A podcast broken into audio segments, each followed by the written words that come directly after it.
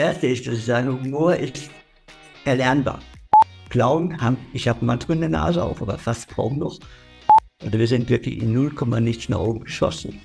Und dann ist wir ein bisschen überheblich geworden. Wir müssen jeden Tag eine mindestens eine 500 Euro Idee haben. Es hat dahinter, dass du keine Angst mehr hast zu scheitern. Ich bin heute auch ein leidenschaftlicher Vertreter zu sagen, du musst die Leidenschaft entwickeln für das, was du tust. Ein Buch schreiben, in einem fremden Land ein Unternehmen gründen, den ersten Mitarbeiter einstellen. Experten können euch dazu meistens nur die Theorie näher bringen. In unserem Podcast interviewen wir Selbstständige mit Praxiserfahrung. Sie erzählen von ihren Herausforderungen mit allen Höhen und Tiefen. Herzlich willkommen bei VGSD Story, dem Podcast des Verbandes der Gründer und Selbstständigen. VGSD Story findet ihr auf unserer Website vgsd.de und auf allen gängigen Podcast-Portalen. Herzlich willkommen zu unserer ersten Podcast-Folge in 2024 nach einer ganz, ganz kurzen Weihnachtspause. Ich freue mich, dass ihr alle wieder zugeschaltet seid. Und heute haben wir, wie soll ich das sagen, einen sehr außergewöhnlichen Gast in unserer Podcast-Folge. Bei uns zu Gast ist heute Udo Bärenbrinker. Keine Ahnung, ob euch der Name was sagt, aber der Udo ist ein Humortrainer für Teams und Führungskräfte. Und alles, was sich dahinter verbirgt, der Werdegang, die Firma, was du machst, was ihr macht, Darüber reden wir heute im Podcast. Und ich sage ganz herzlich willkommen, Udo. Herzlich willkommen, Lars. Freue mich. Bin gespannt. Wir haben, wie das manchmal so ist, ein paar technische Probleme heute gehabt. Auch das gehört nach wie vor in unserer modernen, äh, technologisierten Welt dazu. Aber ich gehe mal davon aus, wir haben die alle gelöst. Wir sind jetzt beide per Zoom zusammengeschaltet, nehmen unsere Session auf. Und als allererstes frage ich dich natürlich, ich habe gesehen, ihr sitzt in Konstanz. Ja, schon seit 93. Ich habe gelesen, Udo Bärenbrinker im Zusammenhang mit HumorCon, Trainingsinstitut für Humor und Kommunikation. Was ist das? Also, das Ganze ist entstanden aus einer ganz verrückten Idee. Also im Grunde bin ich Schauspieler, Therapeut und Coach gewesen. Und irgendwann jemand hatte immer bei meinen Aufführungen gesagt, über dich kann man so viel lachen. Das war jetzt vor fast 40 Jahren. Und dann haben wir in Deutschland die erste Clownschule gegründet. Deutschland der erste Clownschule. Und aus dieser ganzen Philosophie, die über 20, 25 Jahre entstanden ist, ist diese Trainingsmethode entstanden, weil die Methoden, die wir für Comedies brauchen, die Gagschreiber, die haben wir in das berufliche Umfeld integriert. Und daraus ist das Ganze eigentlich entstanden. So vor ungefähr 20 Jahren. Vorher gab es aber schon diese Clownschule und die ganzen Sachen von mir selber, wo ich unterwegs war. Also jetzt stelle ich mir natürlich bei Clownschule genau das vor, wie ich als Kind im Zirkus war. Und dann war da der Clown mit der roten Nase, große Schuhe, der ja. hat irgendwelche Dummheiten gemacht, der purzelte immer dazwischen. Das, wie du oder wie ihr gestartet seid oder macht ihr was ganz anderes? Es gibt eine ganz moderne Clownsbewegung, die vor äh, fast über 30 Jahren aus Amerika schon drüber geschwappt ist, weil dort gab es ja nichts mehr. In der Nazizeit sind alle Clownschulen verboten worden. Und wir standen wirklich wie bei Null. In Deutschland standen wir wirklich bei Null. Und ich hatte Gefühl auch genau das gleiche Bild wie Don. Ne? Und aber, aber, aber in München findet, fand 73 das erste europäische große Theaterfest. Und da kamen die ganzen Leute aus Amerika, England, Brasilien, Frankreich zu uns. Und kein Mensch hatte jemals gesehen, dass es so etwas gab. Und Clown haben, ich habe manchmal eine Nase auf, aber fast kaum noch. Große Schuhe gibt es gar nicht, weiße Schminke gibt es nicht mehr. Es gibt vielleicht mal noch einen roten Punkt. Und vor allen Dingen, wenn man noch bedenkt, die Clowns sind heute vor allen Dingen etabliert in der ganzen medizinischen Umfeld, da funktioniert das schon gar nicht mehr. Dieses Clownbild ist ja auch so ein irgendwie schönes verklärtes Bild, weil man das immer irgendwie mit seiner Kindheit verbindet. Jetzt hast du gesagt, ihr macht das schon quasi ewig. Also ich habe gelesen, über 40 Jahre äh, schlussendlich. Wie bist du überhaupt auf diese Idee gekommen, Clown zu werden, wenn man dazu sagen kann? Oder also was hat dich in diese Richtung gebracht? Womit bist du beruflich gestartet? Ich bin eigentlich gestartet zunächst als Pädagoge, bin dann in München auf die Schauspielschule gegangen, Freie. Die hatte schon sehr viel mit Körpertheater und so weiter zu tun.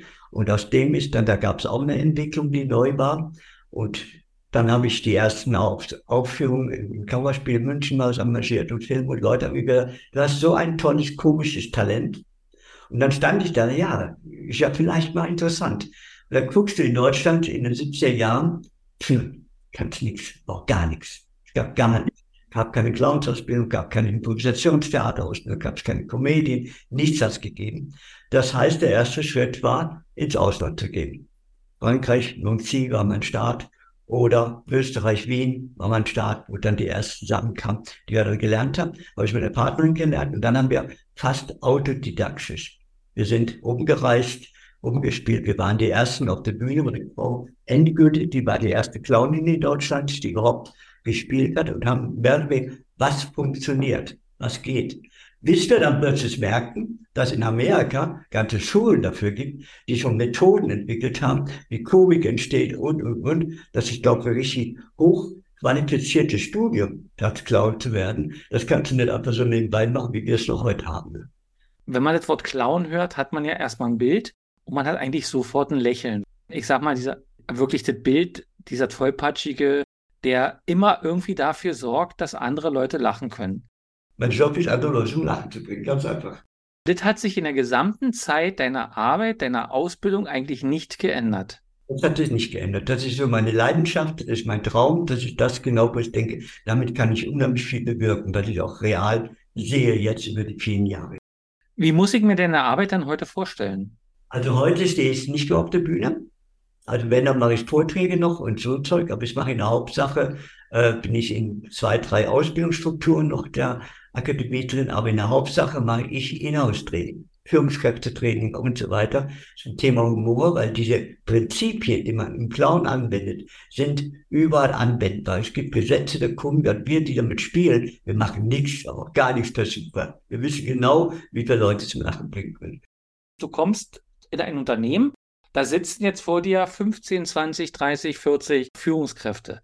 Ich mache mit denen als erstes, erklärst denen, was der Unterschied zwischen Humor, Lachen und, und dem Ganzen ist. Die Leute, die kommen zu uns, die wollen auch merken, dass sie nicht mehr, dass es nicht mehr so weitergeht, die Art von Führung nach oben runter strukturiert. Ich mache dann als erstes ganz viel Körperarbeit. Mhm. Aktiviere sie. Also man sitzt bei mir kurz, vielleicht 10 Minuten, 15 Minuten in einem äh, Vortrag stinkt und dann wird das Ganze aufgelöst. Ich bin radikal jemand, der Strukturen bricht. Das ist natürlich durch meinen Job bedingt. Ne? Und da ich komme erstmal an, aha, oder eben, ach endlich. Endlich kann, können wir mal anders uns benehmen. Und dann bringe ich sozusagen die Gesetze bei, die Komik, wir, werden die, wir üben die gemeinsam. Und ganz zum Schluss geht man dann so weit, wenn ich immer so ein, zwei Tagesseminare mache, wie kann man über so Organisationsaufstellen die Sachen wirklich integrieren? Wie kann man an Konfliktfällen und so weiter anders herangehen? Du arbeitest eigentlich so in den Bereichen Kommunikation, Führungskräfteentwicklung, Teamentwicklung, Spannung, Konflikte. Exakt, exakt. Jetzt hast du ja gerade eben gesagt, du erklärst jetzt mal den Unterschied zwischen Humor und äh, war noch irgendwas, das habe ich schon wieder vergessen, entschuldige bitte. Was sind denn die Unterschiede, die du zuerst erklärst? Das erste ist, dass ich sage, Humor ist erlernbar. Humor haben erst ab fünf Jahren Humor. Humor ist ein Denksystem. Also wir, die damit arbeiten, wir haben ganz klare Strukturen. Ich kann es wirklich hundertprozentig erlernen. Jeder, der ein Gag schreibt, jeder, der ein Cartoon macht, der macht es nicht aus dem Bauch nur aus. Ganz wenige. Wir wissen ganz genau, welche Gesetze dahinter sind die kann man erklären und damit kommt das, äh, das Denksystem. Der nächste Schritt ist die innere Freude. Wir als Schauspieler sind fähig, jedes Gefühl auf Kommando abzurufen. Da gibt es Techniken für. Und das Letzte ist eigentlich das Lachen. Das ist der, das, was ausführen muss.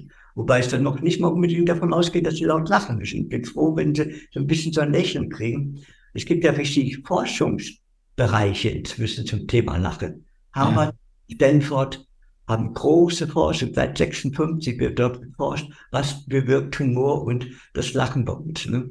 Und das, deshalb sagt man inzwischen nicht mehr das Wort Heiterkeit anstatt Lachen. Wenn du sagst, ihr seid jetzt so lange schon im Geschäft oder du, ja, 40 Jahre, du hast eine Firma gegründet, wie hat sich dann deine Arbeit oder eure Arbeit eigentlich verändert in diesen vielen Jahren? Hat sie sich überhaupt verändert? Oder ist Humor immer das Gleiche? Nee, das hat sich vor allen Dingen auf der Persönlichkeitsebene verändert. Also das, was wir machen, ist heute sehr viel Persönlichkeitsbildung dahinter, um überhaupt die Kraft zu haben, äh, so anders zu denken und vor Dingen auch im Denksystem, dass er auch bereit ist, aufzufallen. Das ist der Schritt, den vielen Leuten schwerfällt. Ich hatte da nie Probleme mit, meine Partnerin auch nicht. Deshalb waren wir ein ideales Paar, weil wir einfach das einfach verbunden haben. Wir mhm. sind privaten Paar zusammen und das hilft total intensiv, weil wir leben auch so. Ne? Also bei uns geht's nur, äh, wir machen nur Blödsinn, das geht irgendwie. Ne? Und das ist eben was, was uns so anders macht. Und das hat mich eigentlich immer animiert, und da haben wir raus eine Firma gegründet, haben erstmal nur ganz viel gespielt, haben autodidaktisch zusammengesammelt, haben in Amerika überall alles zusammengesucht, was uns so irgendwie einfiel, ne, was wir finden konnten und haben dann so langsam sozusagen ein Curriculum entwickelt zur Ausbildung von Clowns und Comedians. Das war der erste Schritt. Und das hatte am Anfang, war es ein bisschen zögerlich, dann hat es einen riesen Erfolg gehabt. Also wir sind wirklich in 0, nichts nach oben geschossen. Und dann ist man ein bisschen überheblich geworden. Und gesagt, trotzdem noch so ein bisschen im Geld, so, so die alten Künstler da sein. Ja, ein Künstler darf kann mit Geld umgehen. Und das ist auch real so. Ne? Da sind wir einen kurzen Moment mal abgestürzt, bis wir uns klar waren, okay, unser Ding ist der Clown, ist die Komik, ist der Humor. Alles andere, wir wollten Körpertheater machen, wir wollten ein eigenes Theater machen und, und, und. Und das war es nicht. Das war es nicht wirklich. Das war das andere. Und das hat sich so ein bisschen verändert die Einstellung zu der Persönlichkeitsarbeit. Da haben wir Coaching-Ausbildung gemacht. Wir haben vier Jahre Coaching-Training gemacht, wir beide. Das macht ihr jetzt auch noch, oder? Ja, also, also meine Frau macht Einzelcoachings, ganz viel. Und ich mache diese Trainings und bin vor allen Dingen integriert in diese Ausbildung, wo es um sehr tiefe geht für die Klinik-Clowns, Gesundheitsclowns und so weiter. Ja. Was sind denn die größten Veränderungen, die jetzt in diesen 40 Jahren, wenn du zurückblickst, passiert sind? Also inhaltlich oder vielleicht auch mit euch?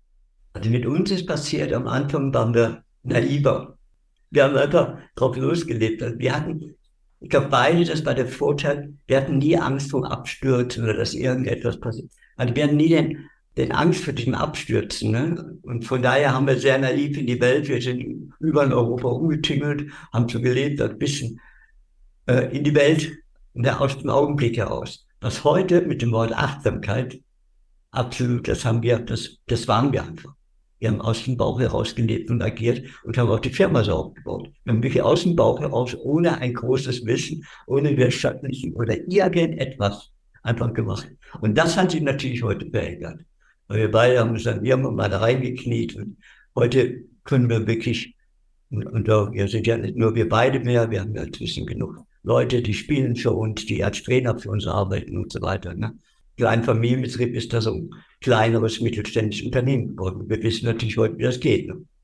Wir sind ja in Kontakt gekommen, weil du uns geschrieben hast, was ich sehr spannend fand und was ich auch sehr mutig finde, wenn man also über die eigenen Themen schreibt. Jetzt hast du ja geschrieben, in den 90er Jahren seid ihr in ein Bankrott oder modern Insolvenz gerutscht. Warum und wie seid ihr da rausgekommen? Weil das ist ja etwas, was Selbstständigkeit immer betrifft. Ne? Also die Gefahr oder auch die Möglichkeit, vielleicht gar nicht Gefahr, dass man mit seinem Geschäftsmodell erstmal scheitert. Warum auch immer, aus verschiedensten Gründen. Wie war das bei euch? Also wir hatten erstmal einen riesen Erfolg, weil wir die Ersten waren. Das war fast phänomenal, also fast zu viel, glaube ich, bis heutzutage eigentlich. Ne? Dann haben wir Sachen dazugenommen, die eigentlich nicht zu dieser Kernkompetenz Clown, Humor Komik. Ne? Wir dachten, okay, wir mieten uns, wir machen ein Theater, wir machen Körpersprache, wir machen, wer weiß das alles. Ne? Und dann sind wir wirklich abgedriftet. Also ich sage, bis heute nennen wir es, wir haben unseren Weg verlassen. Weil wir dachten, wir nehmen zu viele zu oder man kann es auch heute sagen, modern aussehen, zu schnell gewachsen. Und haben dann gemerkt, okay, okay, und dann waren plötzlich die Schulden da und dann gibt es etwas, was ja noch viele einfach nicht denken, dass es funktioniert. Wir haben uns mit Thema Geld als Energie auseinandergesetzt. Was ist Geld? Weil als Künstler hast du immer erstmal das Bild, dass du ein armer Stücker bist. Und diese Programmierung, die musste ich durchbrechen. Und merken dann plötzlich, das ist eigentlich meine Einstellung dazu. Und dann auf einmal so ganz langsam haben wir wieder gemerkt, okay, und wir waren innerhalb von fünf Jahren, hatten wir die 40.000 eure Schulden wieder weg. Und waren nur, und seitdem geht es eigentlich nur bergauf, trotz Corona und alles hat uns nie mehr erwischt. Vorteil ist, ich habe keine Angst, dass mir, dass wir, dass uns nichts einfällt. Weil wir haben nämlich irgendwann gesagt, wir, wir müssen jeden Tag eine mindestens eine 500 Euro Idee haben. Und die haben uns jeden Morgen haben uns aufgeschrieben, so, was hast du für eine Idee, was hast du für eine? Und haben das tatsächlich umgesetzt. Und das waren dann banale Dinge, dass ich als Kleinjournalist für irgendeine Zeitung geschrieben habe, weil ich früher das ein bisschen gemacht habe. Oder, oder, oder. Ne? Also banalste Dinge gemacht, bis plötzlich das immer wieder klarer wurde, diese Ideen wurden immer größer und immer weitergesprungen. Und das hat uns eigentlich dann daraus geholt. Wenn ich das übersetze, so in, in die selbstständigen Zeit, das heißt also immer die Suche, was kann ich tun, um A, Umsatz zu generieren und was kann ich tun, was mir auch Spaß macht, weil ich meine, das, das, ein Job ist ja das eine, aber im Endeffekt sind wir ja selbstständig, weil wir genau das tun wollen, was wir gut können und worauf wir auch Lust und Bock haben. Ihr habt immer dann Ideen generiert, die also auch zu euch gepasst haben. Ja, ganz genau. Ich bin heute auch ein leidenschaftlicher Vertreter zu sagen, du musst die Leidenschaft entwickeln für das, was du tust. Und das musst du wirklich wollen. Und da darf dir manchmal auch nicht dazwischen kommen, dass man denkt, oh Gott, jetzt habe ich ja schon wieder zwei Wochen durchgearbeitet. Das war bei uns tatsächlich so, ne? Wir haben von morgens bis abends gemacht und, und aber dadurch, dass die Leidenschaft in dem Augenblick drin war, haben wir beide immer das Gefühl gehabt, ja, das ist es. Und dadurch ist es eigentlich dann, und dann konnte es so langsam wieder in die Bahn kommen, wo wir eigentlich heute stehen, was eigentlich Phänomen ist, ne? Ich würde mal gerne noch auf einen Satz zurückgehen, den du mir geschrieben hast. Du hast geschrieben, ganz nach dem amerikanischen Motto, nur wer einmal eine Insolvenz hingelegt hat und dies als Chance gesehen hat, ist ein wahrer Unternehmer. Mein erster Gedanke war, nee, das stimmt nicht. Der zweite Gedanke war, warte mal, was steckt denn dahinter? Was bewegt dich, dieses Motto so, ich sag mal, in die Welt zu hauen? Es hat dahinter, dass du keine Angst mehr hast zu scheitern. Ich sehe wieder den Clown, der da steht und sagt, Scheitern ist überhaupt nicht schlimm, macht einfach weiter. Ja, also ich glaube, das ist ein wichtiger Punkt. Wie gehen wir eigentlich mit solchen Niederlagen um? Und lassen wir zu, dass Niederlagen uns eigentlich umbringen? Ja, also äh, geschäftlich zumindest. Ihr habt das nicht gemacht. Ihr habt gesagt, wir haben einen Bankrott hingelegt, wir haben Schulden. Und dann kamen eure, wenn ich das jetzt richtig verstanden habe, eure 500 Euro Ideen und da habt ihr euch rausgearbeitet, ja? Das kam aber, weil das Glaube, Tumor mit dem Thema Fehler und Scheitern als, als Chance immer konfrontiert ist. Apple und Microsoft, die haben Abteilungen gegründet, die nennen sie die Kanarienvögel. Weißt du, die müssen alle dort, um in die Ebene zu kommen, eine Clownsausbildung inzwischen haben. Eine Clownsausbildung, um mit dem Scheitern umzugehen. Ich mache fast nur noch zu diesen Themen tatsächlich meine Trainings auch. Ne? Ist der Bedarf und der Wunsch so, so groß? Nach Corona ja. Corona würde ich gleich nochmal zu kommen, da würde ich nochmal gerne ein paar Worte verlieren. Also dieses Thema, ich sag's jetzt, vielleicht können wir mal einen Slogan nochmal scheitern mit Humor, ja, oder humorvoll scheitern oder so. Ich finde, das, das hat was, weil es diese Schwere wegmacht, die ja wirklich da ist. Wenn du keinen Umsatz mehr machst, wenn dein Geschäftsmodell nicht mehr sich trägt, ne, wenn du nicht mehr weißt, was du machen sollst. Aber diese Humorvoll hat halt irgendwie so eine eine erleichternde Komponente. Du bietest oder ihr bietet eine Zertifizierung an humorvoller Arbeitgeber. Jetzt sage ich mir, es wäre schön, wenn Führungskräfte, Chefs, Arbeitgeber, wer auch immer, ein gewisses Maß an Humor hätten und ein gewisses Maß an Leichtigkeit. Was passiert denn in so einer Zertifizierung? Also da sind wir nicht daran beteiligt, das ist eine, also wir sind nur die Trainer für die. Und was dahinter steckt, ist anzugucken, genau wie das, was ich gerade von Amerika gesagt habe. Wie lässt sich so eine Struktur umwandeln, dass sie erstmal das Thema Humor und Fehler und so weiter als Hauptpunkt eigentlich haben wird. Dass das wirklich, das hat natürlich sehr viel damit zu tun, wie gewinne ich Mitarbeiter? In welche Firma gehst du wirklich? Eine, wo das noch im alten Strukturmodell der deutschen Mittelständler ist, ne? ich sag was und du tust das, ne? ist einfach, wo Leben drin ist, wo gelacht wird, wo Spaß dabei ist, wo die Leidenschaft für die Arbeit ist. Jetzt reden wir ja viel über soziale Kompetenzen. Ne? Also ist man empathiefähig? Kann man aktiv zuhören? Also die ganzen Themen, die Führungskräfte oder auch Mitarbeiter, Mitarbeiterinnen ja heute äh, beschäftigen in den Themen.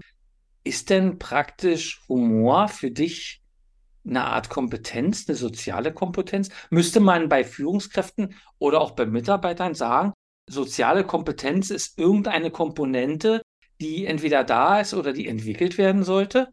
Ganz klar das Wort, was du nennst, soziale Kompetenz, ist da ein Begriff unter dem meine Trainings ablaufen. Es ist eine soziale Kompetenz, weil damit kannst du Beziehungen aufbauen, hm. damit wirst du menschlicher, damit bist du offener, eine ganz andere Art, kreativ miteinander umzugehen. Ne? Und das ist tatsächlich so, wird als das definiert, auch von der Wissenschaft. So, Humor ist eine der Säulen, unter anderem auch um gegen Resilienz vorzugehen, also gegen den Burnout. Ne? Ja, also ich kann ja jetzt nur so für mich sprechen, weil ich ja jetzt hier gerade mit dir spreche, ne? Aber diese Vorstellung, Humor irgendwo mit reinzubringen, wie soll ich sagen, bringt eine Energie und eben diese Leichtigkeit, was ich eben schon mal sagte, das macht Dinge irgendwie einfacher, obwohl die wahrscheinlich gar nicht einfacher sind. Aber sie macht Dinge erträglicher und schafft auch einen gewissen Raum, um Energie zu erzeugen, Lösungen zu suchen und zu finden vielleicht sogar. Die Technik dahinter, die nennen wir die schlechteste und beste Lösung. Das ist eine reine Gehirnstruktur. Du schaffst dir eine Situation und suchst dir die unmöglichen, die bescheuersten Lösungen, die fast alle nicht machbar sind. Und wenn du dann aber am Schluss auf deinen Zettel guckst, gibt es ein, zwei, die machbar sind. Wenn du die dann umsetzt, dann hast du genau den Punkt. Das ist dieser sogenannte Perspektivwechsel, das paradoxe Denken und so weiter. Und mit dem arbeitet man in Amerika schon seit ewigen Zeiten. Das ist der Erfolg von Google und Apple. Weil dort war nie, wenn dort was nicht geklappt hat, dann hat man nicht gesagt, okay, das war's wohl, ne? sondern hat genau mit dieser Arbeit gearbeitet. Das haben wir nicht. Das hat unsere Kultur fängt jetzt erst an dazu, aber das haben wir bisher nicht gelernt. Und dadurch, dass ich aus dem Clown kam und in dieser Ebene reinkam und das mitbekommen habe, konnte ich natürlich das mit integrieren heutzutage. Ne?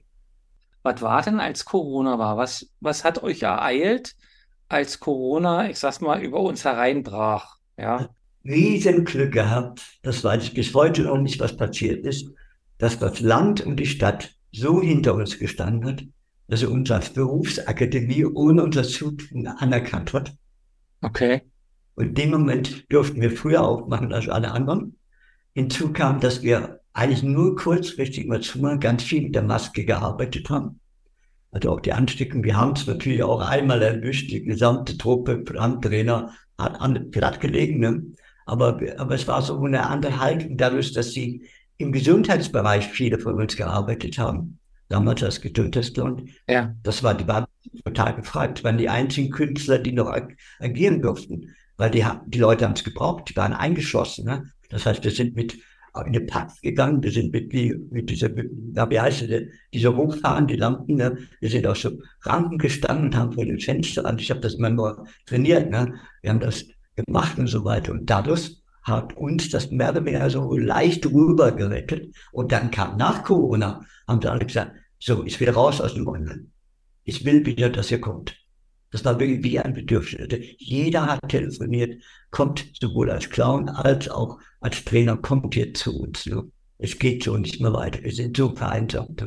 Wenn du jetzt in Unternehmen gehst als Trainer für, also als Clown, Humor, Komik, wie auch immer ähm, das, das Programm bei euch heißt, gehst du dann im Anzug? Gehst du wirklich, ich sag mal, verkleidet? Also, das wäre ja ziemlich cool. Du kommst in so ein Führungskräfteseminar und hast die rote Nase und die großen Schuhe. Aber so ist es wahrscheinlich nicht. Aber meine Vorstellung wäre jetzt so. Ja, weil das haben einige noch, aber inzwischen wissen sie auch, dass es so nicht ist. Wenn ich das tun würde, würde ich sie nicht erreichen auf der Erwachsenenebene. Ich habe einen Anzug an, aber ich bin ganz locker und easy. Man wird mir ja. ganz mein, mein Jacket ist aus und vor allem meine Art zu reden, die verändert sich. Ich rede wie die Südländer mit Enden und Füßen. Ich bin körpersprachlich total da im Augenblick und breche auf die Strukturen. Ich setze mich gleich als erstes auf den Tisch und warte mal drauf, was passiert. Und dadurch brichst du natürlich gleich das Eins. Mhm. Natürlich, irgendwann, von so ein, zwei Tagen, je nachdem, wie lang das Ganze ist, hole ich sogar für alle die Schlammschnauze raus. Und dann gibt es zwei Welten. Die einen sagt, oh Gott, Hilfe, ich darf doch nicht. Und bei den anderen bricht es wie so, endlich darf ich tun, was ich will. Und dann dann bricht das wirklich aus den Leuten raus. Wir haben einmal eine Reihe gehabt für die bekannte UBS-Bank in der Schweiz. Wir haben eine Führungskräfte durchtrainiert über drei, vier Jahre. Und da, kam, da war das Thema von der Leitung Wege zur Kommunikation. Und dann bei Beginn vorne davor geschrieben Clown. Dann diesen Leuten, diesen strengen Banker der Schweizer Bank, die Clownsnase aufgesetzt haben, haben wir beide zum ersten Mal gedacht, ich kriege die Leute nicht mehr gestoppt aha, ich habe hier die Erlaubnis, mal anders sein zu dürfen. mit meinen Kollegen, mit meinen Führungskräften, mit meinen Teams. Und du musst ja sehen, wie, wie diese Handys nur noch geschickt werden ne? und wie das nur in das Gang reingesetzt wird. Also das ist der Wahnsinn. Ich kann ja immer nur sozusagen für mich sprechen oder für die Arbeit, die ich tue. Ich habe manchmal das Gefühl, wir sehen uns auch nach dieser Einfachheit. Ich bin jetzt Kind, ich muss mir keine Gedanken machen, ich überspitze das ein bisschen. Ne? Ich kann das einfach auf mich wirken lassen und kann meinen Gefühlen freien Lauf lassen. Ich muss mich an keine Konventionen halten. Ich kann einfach laut loslachen. Ich kann Grimassen machen. Und der, der oder die, die mir gegenüber steht oder sitzt oder was auch immer, die akzeptiere ich so, wie sie sind und ähm, die machen mir Spaß. Ja. Normalerweise haben wir die Kindstrategie, bis wir so machen, sieben, acht, neun Jahre, dann kommt die Schule und erzieht uns zu kleinen Erwachsenen. Und als Erwachsene haben wir die Kindstrategie verloren, aber vielleicht noch privat zu Hause. Aber man sagt, du musst beides haben. Du musst wissen, wann geht es mal auf die Ebene, wann geht es mal auf die Ebene. Welche Ebene ist angezeigt? Und nicht leugnen, der eine ist das. Und das hat auch was mit unserem Gehirn zu tun. Die mhm. Ebene ist die Kindstrategie. Und die Erwachsenenebene ist die Logik, die Vernunft ja. und so weiter. Und wir sind diesen Prozess durchgegangen. Weißt du, wir sind wie so Kinder in diese, in diese Leben hineingestolpert, sind auf die Schnauze gefallen, jetzt mal ganz platt, robotmäßig, da komme ich ja nicht her, ausgedrückt. Und haben dann gemerkt, ah, es braucht ja doch auch mal die Logik, ne? Den ja.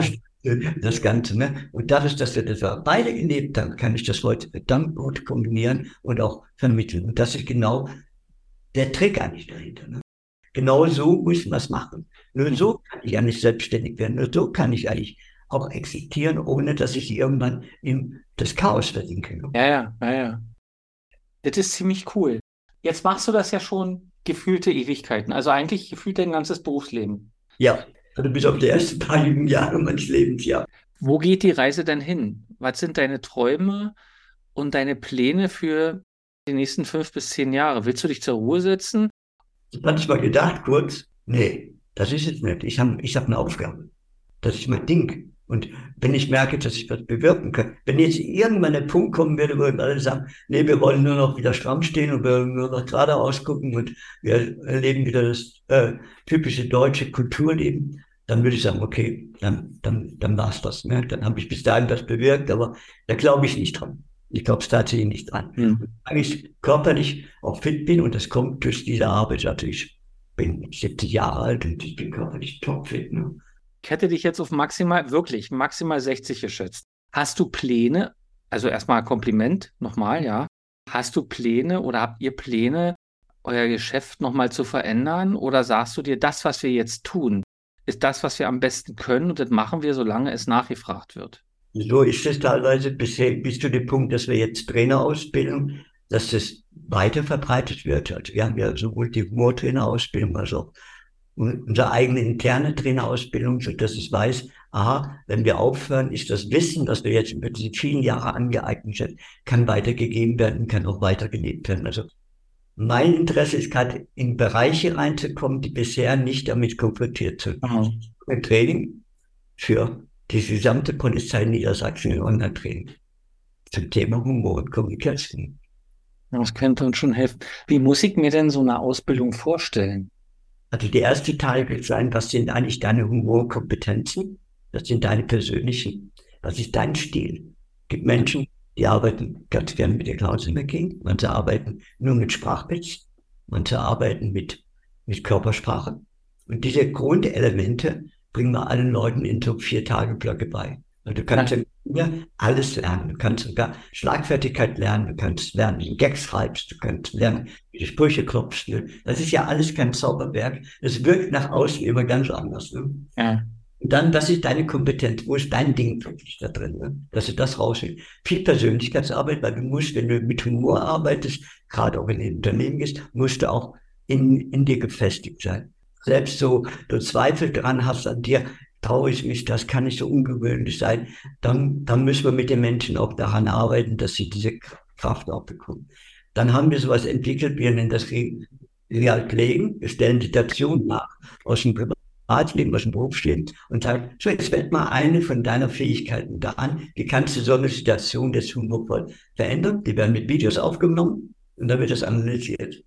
Und das ist erstmal so der erste Teil, dass wir alle wissen, was mit Humor zu tun. Und dann bekommt eine ganz klassische Coaching und Trainerausbildung. Wie kann ich das anwenden? Sowohl Coaching als auch Führungskräftetraining mit bisschen Projekte auch durchführen und so weiter. Das geht zwei Jahre das Ganze tatsächlich nur. Aber natürlich nicht äh, alle acht Wochen mal so vier Tage Platz. Ne? Das sagen wir jetzt nicht. Es ist nichts, wenn ich dir ein Training beibringe, das sind miteinander und du hast nichts dazwischen. Ich ein Humortagebuch führen, du musst Aufzeichnungen führen. Hat es funktioniert? Wann hast du es getraut? Wann hast du es nicht getraut? Was können wir machen, damit du dich traust? Und so weiter. Manche Leute scheitern dran, weil sie sich nicht trauen, aufzufallen. Wir trainieren dann Vorträge, dann werden noch Leute eingeladen aus der Szene, die inzwischen sehr bekannt sind. Ja, also es gibt bestimmte Institutionen ne? und ja, die, die berichten aus ihrer Praxis dann hat einen Reiz, weil es mal was völlig anderes ist als so diese klassischen Coaching-Ausbildungen, die man macht und Trainings, sondern es geht auf eine andere Ebene. Es geht auf die emotionale Schiene. Und äh, die ist ja auch gerade, wenn wir, im, wenn wir uns unsere Leistungen als Selbstständige verkaufen wollen, ganz wichtig, dass wir auch Menschen, also nicht nur auf der sachlichen Ebene erreichen, das beste Angebot haben, sondern dass wir die emotional abholen. Ich verstehe, wie deine Gedankenwelt ist. Und vor allem dass ich das eigentlich auch selber rüberbringe. Ich kann im Grunde jede Sachebene, wenn ich sie emotionalisiere oder auch mit, mit verrückten Ideen kombiniere, die nimmt dir jeder ab. Da kann ich da auch besser das rüberbringen. Ja? Also ich merke es in den Leuten, die es mit Vorträgen, manche kennen Leute, die machen aus unserem Kreis total verrückte Dinge, ne? wo sie auch wirklich existieren können davon. Und sei es das eine, die ist, äh, hat Jura studiert und macht es mittwochs morgens ein Humoraufmunterungszoom treffen. Da kommen dann aus allen möglichen, und die arbeitet bis in die höchsten Juristenkreise inzwischen ein. Die mhm. Leute. Aber du musst eben den Mut haben, so etwas zu tun. Ja, verstehe ich. Also der Mut ist ein wichtiges Thema. Mir ist ja immer wichtig, mit den Leuten, mit denen ich spreche, die selbstständig sind, erfolgreich, gescheitert, wieder erfolgreich, nur ja. erfolgreich, was auch immer. Und du bist ja jetzt so ein Beispiel, der, also der schon so viele Jahre durch alle Höhen und alle Tiefen, die so ein Berufsleben, so ein selbstständigen Leben, politisch wie gesellschaftlich wie privat haben kann, durchgegangen ist. Wenn du heute mit Menschen sprechen müsstest, die vielleicht angestellt sind oder auch nicht mehr angestellt sind, die auf der Suche sind, ist Selbstständigkeit vielleicht für mich ein richtiger Weg. Was würdest du denen empfehlen aus deinem Erfahrungshorizont heraus? Ist das, was du jetzt tust, ist das deine Leidenschaft? Gehst du, stehst du morgens auf und guckst dir im Spiegel an und sagst, hey, ich freue mich, dass der Tag beginnt? Oder guckst du dir schon wieder? Oh Gott, wie sehe ich jetzt schon wieder aus? Und schon wieder das. Ne? Wenn du allein diese Gedanken hast, sage ich, programmierst du dein Gehirn auf Leiden und auf Jammern. Mhm.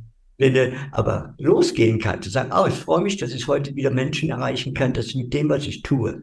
Und das ist meine erste Frage, die ich immer den Leuten stelle. Ist das deine Leidenschaft, was du jetzt tust? Wenn es nicht ist, dann suche dir bitte etwas, wo die Leidenschaft empfindest. Und das ist zum Beispiel auch mein, mein Credo, das ich in den Trainings einbette. Ne? Ist das wirklich, seid ihr auf dem Weg dazu? Ne? Und dann kannst du es auch. Ich gucke mich morgens immer mit im, im, Spiegel an, kann mich innerlich anlächeln und sage, ja, es ist okay, was ich tue. Es ist immer mehr, immer weniger und ich kann was bewirken. Ne? Ich gehe da von den Lastsekretären, der mal gesagt hat, kannst du jeden Morgen aufstehen, hast, tust etwas, das du bewirken, dass die Welt ein klein bisschen besser wird. Das ist deine Tätigkeit. Und das sage ich zu Leuten, die dann die Frage stellen.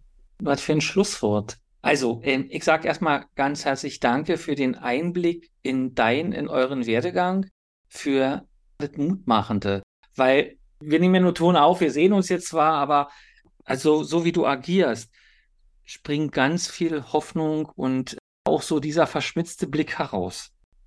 Und ich finde das super stark und mache auch gerne, das mache ich eigentlich sonst nicht Werbung für euch, weil ich glaube, dass das was ganz wichtig ist, was uns in der heutigen Zeit, die ja doch sehr schwer ist, mit so vielen Unwägbarkeiten, mit so vielen Unsicherheiten, mit politischen Fragen, mit wirtschaftlichen Fragen, wo man ja gerne einfach den Kopf in den Sand stecken müsste und sagt, ihr weckt mich mal in fünf Jahren oder in zehn Jahren. Aber trotzdem am Ball zu bleiben und daraus irgendwas zu machen, was einem selber auch Spaß macht und hilft. Und also da bist du, würde ich sagen, ein, ein guter Faktor dafür. Suche in all dem alles, was daneben geht, gibt es irgendwo ein Fünkchen Hoffnung, wo du wirklich dich selber drin finden kannst. Wenn wir das nicht mehr tun, dann geh am besten gleich und leg dich ins Bett und bleib drin. Ne?